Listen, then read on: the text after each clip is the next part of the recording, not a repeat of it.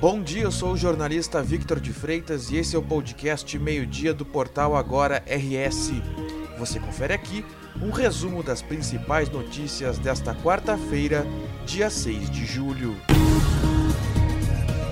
A Prefeitura de Porto Alegre abriu nesta quarta-feira a aplicação do segundo reforço da vacina contra a Covid-19, ou a terceira dose, para pessoas a partir de 37 anos que iniciaram o esquema vacinal com a vacina da Janssen há pelo menos quatro meses. A aplicação continua mantida também para imunocomprometidos a partir de 18 anos. A mudança segue orientação do Ministério da Saúde, que anunciou o segundo reforço para todas as pessoas a partir de 18 anos vacinadas com a Janssen. Para evitar filas nos pontos de vacinação, foi necessário criar um escalonamento de público na capital. O novo calendário estipulado pela Prefeitura chega à população com 18 anos ou mais no dia 12 de julho. A vacinação irá ocorrer em 37 unidades de saúde e no shopping João Pessoa. Para receber o imunizante, é necessário apresentar documento de identidade e carteira de vacinação. Poderá ser aplicado o imunizante da Pfizer, Janssen ou AstraZeneca. Um homem foi morto na noite desta terça-feira em Vacaria, na Serra Gaúcha. A vítima foi identificada como Cristiano Borges dos Santos, de 47 anos. Segundo a Polícia Civil, ele foi atingido por várias facadas após sair de um estabelecimento comercial no bairro Franciose. Ainda conforme a polícia, o suspeito de ter cometido o crime é um vizinho da vítima. Os dois tinham desavenças. O suspeito fugiu do local e ainda não foi preso. Agora, a Polícia Civil investiga a motivação do crime e se houve premeditação. A pedido do Ministério Público, o Tribunal de Contas da União vai analisar a proposta de emenda à Constituição que cria benefícios sociais às vésperas das eleições, a chamada PEC Kamikaze. Uma vez aberta a apuração, o Tribunal de Contas vai verificar se a PEC compromete o equilíbrio das contas públicas.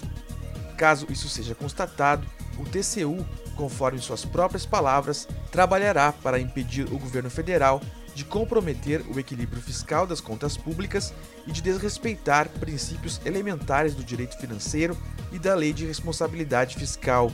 De acordo com a lei, com exceção de situações excepcionais, como o estado de emergência, não é permitida a criação nem o aumento de programas sociais em ano eleitoral por parte do governo.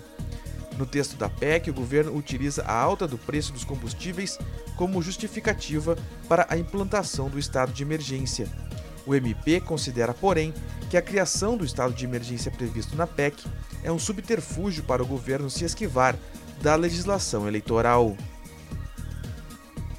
O Congresso Nacional derrubou nesta terça-feira os vetos presidenciais a duas propostas de incentivo à cultura, a Lei Aldir Blanc II e a Lei Paulo Gustavo.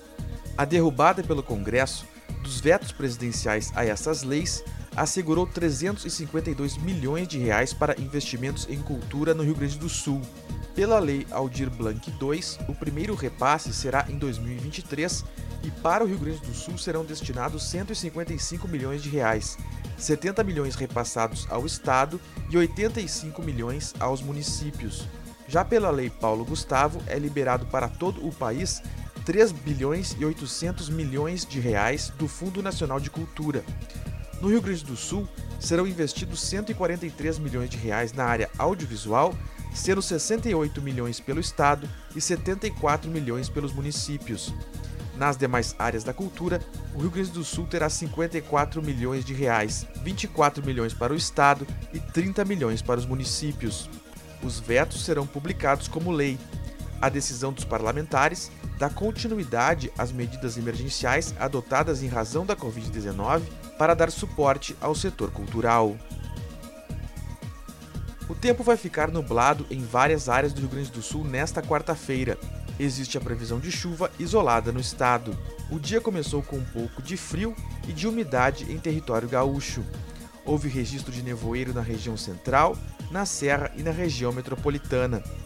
Já a chuva é prevista para a fronteira oeste, campanha e região sul. Nessas áreas, existe o risco de chuva intensa. Em Pelotas, o tempo fica instável e há risco de pancadas de chuva forte nesta quarta, com máxima de 18 graus. Nas outras regiões, o sol aparece entre nuvens. Segundo a previsão, as rajadas de vento quente vindas do norte do país vão deixar o tempo abafado no estado, principalmente na região noroeste e na região norte. Em Santa Rosa, o tempo fica firme e abafado, com máxima de 29 graus. Em Porto Alegre, o tempo fica firme e úmido, com máxima de 25 graus. Esta edição do meio-dia chegou ao fim. Mantenha-se informado em agora no rs.com. Obrigado pela companhia e até o meio-dia de amanhã.